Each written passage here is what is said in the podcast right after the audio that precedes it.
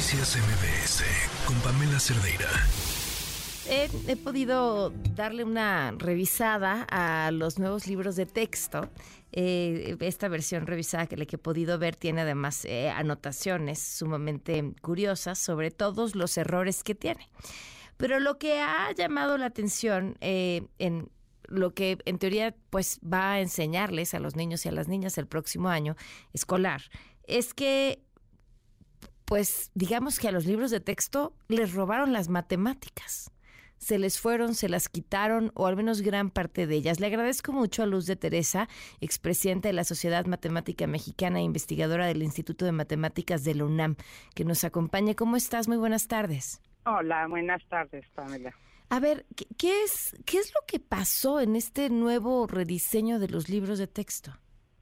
Pues no sé, mira, yo creo que intentaron dar una perspectiva didáctica distinta, que, que, puede ser, o sea, hay muchas formas de enseñar y pues eh, se pueden intentar distintas formas de enseñar. Sin embargo, en esta nueva forma eh, de enseñar, eh, quisieron integrar todo el material únicamente en dos libros.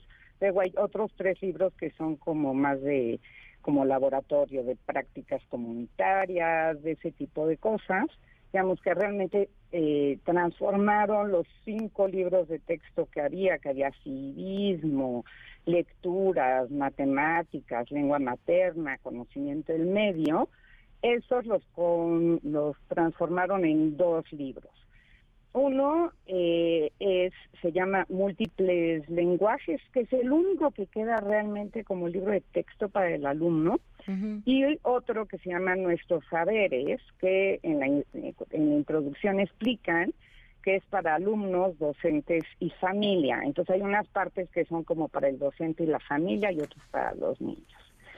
Entonces, pues lo que es muy grave de esto, hay otras cosas graves, pero una de las cosas muy graves es que pues redujeron las matemáticas de un libro de 222 páginas, lo convirtieron en 11 páginas para el nivel de eh, primero, primaria, ¿no? Entonces, a ver, porque no, no es que yo diga, ay, es que mira las matemáticas porque es lo que yo hago en la vida, es importantísimo. No, bueno, pero sí. No, no es por eso. O sea, lo que pasa es que eh, el aprendizaje de las matemáticas es un aprendizaje que tiene que ir, eh, digamos, escalonado. No, no, no puedes saltarte etapas. Este, pero eso es como una cuestión eh, neurológica importante, ¿sí? Que tiene que ver con el desarrollo cognitivo del niño. Y ya, pues desde Piaget, desde eh, mediados del siglo pasado, pues se dio cuenta que el conocimiento lógico matemático se va construyendo sobre ciertas relaciones que el niño va aprendiendo y hay que irlas introduciendo. En estos libros que hablamos, múltiples eh, lenguajes y nuestros saberes, pues no hay una progresión, ¿no? O sea, no se ve una progresión lógica. Eh, los libros de primero de primaria parece que están hechos para niños que ya tienen un dominio absoluto de la lectoescritura, ¿sí? Cosa pues que no siempre pasa, o sea, sabemos que preescolar pues no todos los niños van a preescolar, no en todas las comunidades hay preescolar siquiera. Entonces, bueno, pues eso de que el libro para la familia, los docentes y los alumnos, pues está muy lejos de, de ser accesible. Pero además, pues esta, esta cosa de suprimir las matemáticas, bueno, y la gramática y muchas otras cosas. ¿Qué suprimen? O sea, bueno, me, imagino que si hablamos de 11 páginas, de 222 a 11 páginas, pues suprimen todo, pero en, en eh, ¿qué destacarías más o qué llama la atención que ya no está o que los niños de primero de primaria ya no van a aprender? Pues es que no hay una progresión, o sea, no hay una progresión en el conocimiento. Entonces, ¿cómo eran los libros anteriores? Pues empezaban hablando de los números, de las decenas, vas agrupando, vas sumando, vas haciendo operaciones elementales, que es, por ejemplo, sumar o restar, ¿no? Aquí, pues no, o sea, de repente están hablando... Eh, de cucharadas de azúcar. No, ni siquiera. O están hablando de las plantas son organismos fotosintéticos, no sé cuándo, después de hablar de la sucesión numérica y ponen abajo, profundicemos. No, no estás profundizando sobre la sucesión numérica, estás profundizando sobre otro tema que viste tres hojas antes quizás, ¿sí?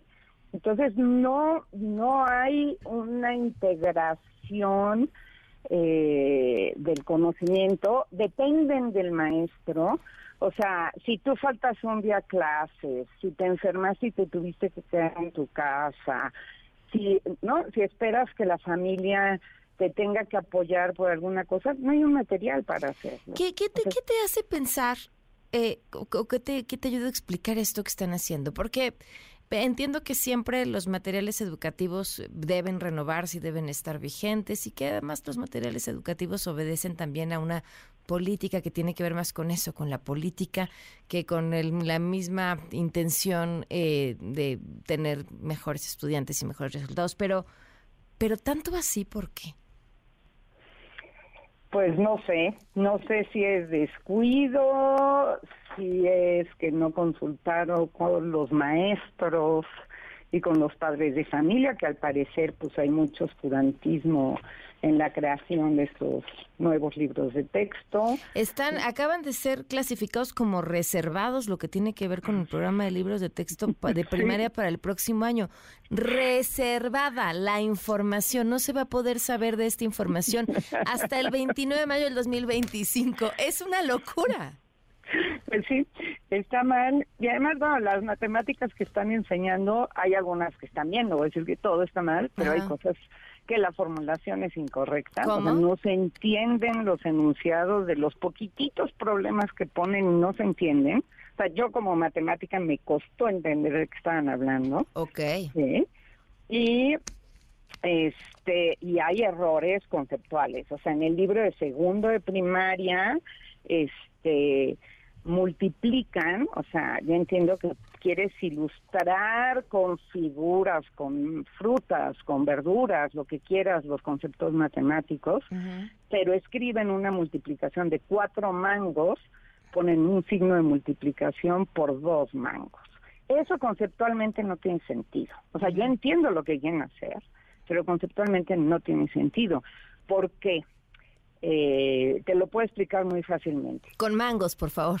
Con mangos. Lo que tienes que hacer es decir, tengo dos canastas con cuatro mangos cada uno. Mm, Porque en realidad la multiplicación es una suma abreviada. Entonces tú estás, cuando tú dices, estoy multiplicando dos por cuatro, estoy diciendo, tengo una canasta con cuatro mangos y tengo una canasta más con otros cuatro mangos, sumo y entonces sumas ocho mangos. Eso quiere decir dos por cuatro, ¿sí? En el, en el fondo eso quiere decir. Eso es una... Claro, no, no, no tienes toda la razón, porque, porque bajo qué circunstancia podrías multiplicar mangos así, por mangos, por mangos pues, exacto. Pues, sí. pues no, no tiene sentido. ¿sí? O sea, lo hizo con los peces, no tiene sentido. O sea, si tú puedes decir, sí, ya, ya, ya, entendí. cinco canastas con cuatro mangos cada uno. ¿Cuántos, mangos, tengo? Perfecto, eso es multiplicar cinco por cuatro, ¿sí? sí, sí, no hay ningún problema, ¿sí? Entonces, y se están saltando cosas. De repente, en el libro este que te comento, en nuestros saberes, que es para alumnos, docentes y familia, están hablando de superficies y sacan la frasecita de eh, es una variedad de dimensión 2. Perdón, eso yo no lo aprendí hasta el final de la carrera. ¿De qué hablan de variedad de qué? ¿Es un show o qué? o sea, o sea, no, no, una variedad bidimensional, o sea, no es un lenguaje que utilicemos nadie fuera de las matemáticas. Me explico. Sí, o sea, ni yo como matemática, o sea, a mí cuando me decían hablan de variedades, decía, ¿qué es eso? ¿No? y hasta hacia el final de la carrera supe lo que era una variedad. Y ponen en un recuadrito en azul, que eso es lo que es para familia y docentes, no, pues mira, es bien fácil. Una superficie es una variedad bidimensional. Mm. Ah, bueno, pues está bien. O sea, entonces es un descuido absoluto. además, bueno, pues pretenden seguir la lógica eh, del pedagogo brasileño Paulo Freire, que eh, él hablaba de la educación bancaria y que había que eh, romper con el esquema de la educación bancaria. O sea, él decía que la educación bancaria era donde realmente el maestro era como el banco que te daba y tú le pagabas, ¿no? A cambio, le dabas y recibías a cambio. Y lo que ellos están haciendo es todavía más dependiente del maestro. O sea, eso que te digo, no tienes un libro de texto donde si tú te enfermaste una semana, pues no, no puedes estudiar, no puedes decir, bueno, voy a avanzar, o un alumno eh, curioso que diga, ay, a ver, ¿qué vamos a ver de matemáticas? ¿No? A ver, voy a hacer los ejercicios de este pues no, tiene unos libros muy monos, este, con muchos cuentos y muchas leyendas y mucho eso, y en medio, pum, una cosita de matemáticas, ¿no? Y en medio, pum, una cosita de física, y en medio, pero sin unilación, con una dependencia absoluta del docente, o sea, y el maestro va a ser fundamental para que los niños aprendan algo, ¿sí? Entonces, pues, pues, no, si no hay ese maestro, si hay pues estos problemas que tenemos en México, que hay muchas escuelas que son multigrado, el maestro pues tiene que dejar, si tiene tres, tres niveles distintos. Yo me veo, o sea, eh, de entrada pues pareciera una clara intención para que aprendan menos, que de por sí, pues no había que echarle muchas ganas para que eso sucediera. Pero si tú, quitas cinco libros y dejas dos, me parece que lo que estás intentando es gastar menos lana. Pues hay menos, pues no sé, no, pues puede ser, pero tiene que tener, pues esos que tienes, pues por lo menos que tengan un, una secuencia lógica, ¿no? que tengan una integración adecuada, que vengan, o sea, quitarles el, el, el desarrollo cognitivo a los niños es gravísimo. O sea, si tú les quitas el conocimiento lógico, matemático y del lenguaje, sujeto, verbo, predicado, o sea, ¿qué estructura lógica vas a dejar en estos niños? ¿No? Pues digo, tenemos dificultades educativas, pero si encima eh, desapareces todo lo que da una estructura lógica y todos son mitos y leyendas y cuentos y los alebrijes y los duendes y las brujas, pues eh, estás quitándole la carnita al, al conocimiento. Claro. ¿sí? Y pues vas a tener a mm, pues adultos disfuncionales. Y además está plagado de errores.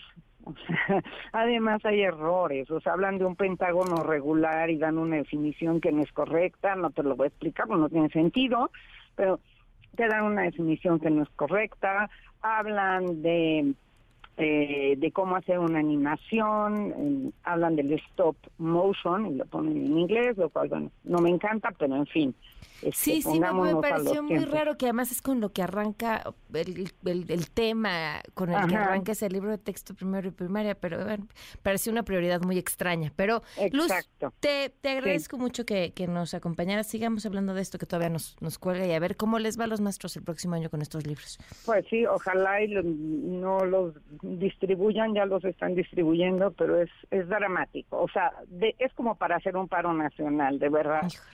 Bueno, no puede ser esto. Muchas gracias. Gracias. Buenas tardes. Noticias MBS con Pamela Cerdeira.